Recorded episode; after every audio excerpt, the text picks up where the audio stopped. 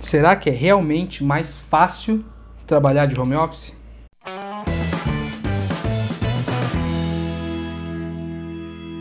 Olá, meu nome é Wagner Steffen e eu ajudo as pessoas a encontrar, aceitar e perseguir seus objetivos de carreira.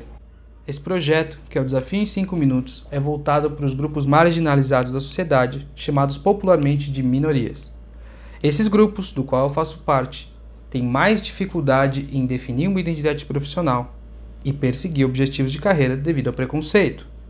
Porém, esse é um conteúdo que é válido para todo mundo e todo mundo é bem-vindo aqui. Então, de novo, seja muito bem-vindo quem quer que você seja, e hoje nós vamos falar sobre home office. É um pouco difícil falar de home office e trabalhar de casa, teletrabalho, etc. Vai ter as suas diferenças entre as terminologias, mas no fundo é: se você está trabalhando de casa, como você pode trabalhar melhor, como você pode aproveitar melhor o seu tempo. Então, a primeira dica que a gente pode dar é organizar um espaço voltado ao trabalho. Se você tem essa possibilidade na sua casa, arranje uma mesa, um, até um quarto, uma, um espaço reservado só para você fazer esse trabalho. Esse, traba esse, espaço deve ter pelo menos uma tomada, uh, pelo menos uma, um lugar para você apoiar o seu computador, um lugar para você sentar, uma água, lápis, papel para você anotar coisas, deve ter tudo isso. Se você não tem um espaço desse disponível na sua casa, não tem problema, mas tente limitar o espaço que você usa fora do seu quarto e se isso não for possível, tente reservar aquele espaço só para aquilo, tá certo?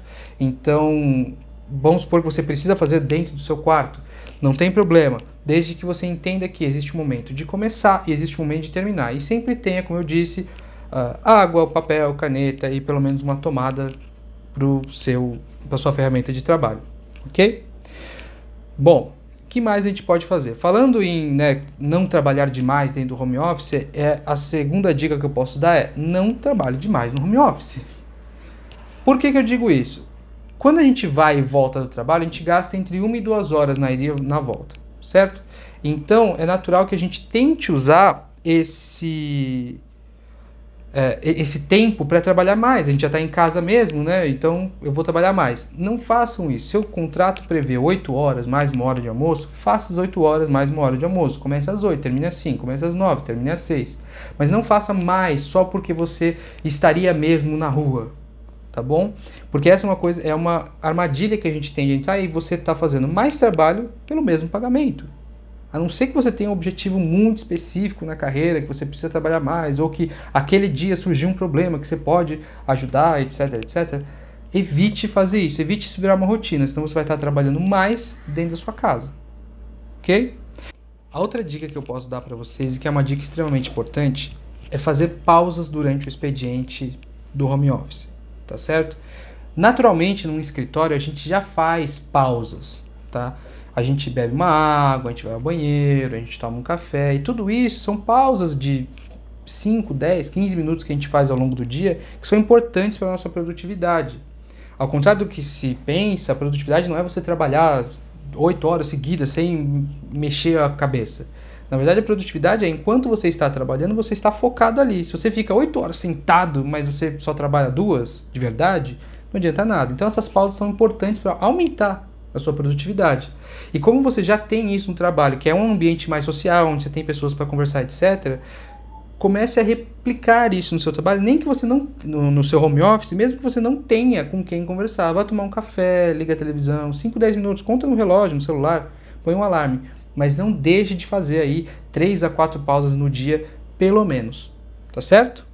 E a última dica que eu vou dar aqui, que é uma dica um pouco mais específica, né, para quem precisa fazer esse tipo de coisa durante o home office é tomar cuidado com as chamadas ou as reuniões remotas, tá? Então geralmente é uma chamada que você tem ou só por voz ou com vídeo que você faz com uma ou mais pessoas. Nesses momentos que você faz isso, tem algumas coisas em mente. Primeiro, tente achar o lugar mais silencioso da sua casa.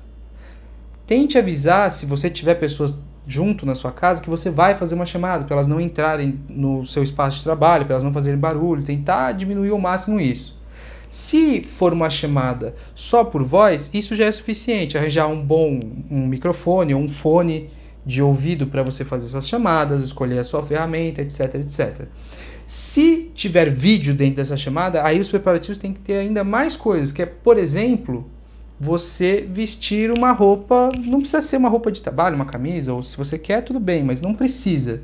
Porém, se você aparecer de pijama, não pega bem, tá? Então, coloca uma roupa, uma camiseta de sair sua para você conseguir fazer essa videochamada.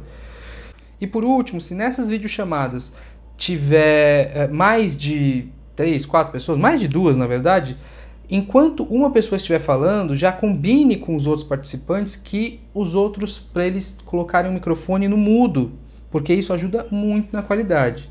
E também, se você quiser, também é uma dica legal, falar para as outras pessoas que se todo mundo desligar os vídeos, né, se não for necessário vídeo, normalmente não é, todo mundo desliga os vídeos e isso ajuda a aumentar a qualidade do som, certo?